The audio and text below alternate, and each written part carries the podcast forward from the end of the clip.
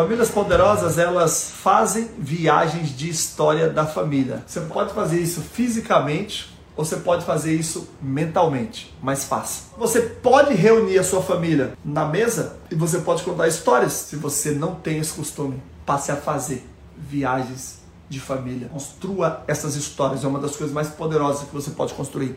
Enquanto você não faz, você não pode fazer uma viagem hoje, cara, senta com a tua família e começa a contar a história. Senta, você e seus filhos, e cada um vai ter três minutos para contar uma história. Seu filho às vezes quer contar a historinha que aconteceu lá no colégio, mas você não tem tempo para escutar, não tem desculpa. Façam essa dinâmica, no mínimo, uma vez por semana, no mínimo, na pior das hipóteses. Cara, sente para contar e ouvir histórias.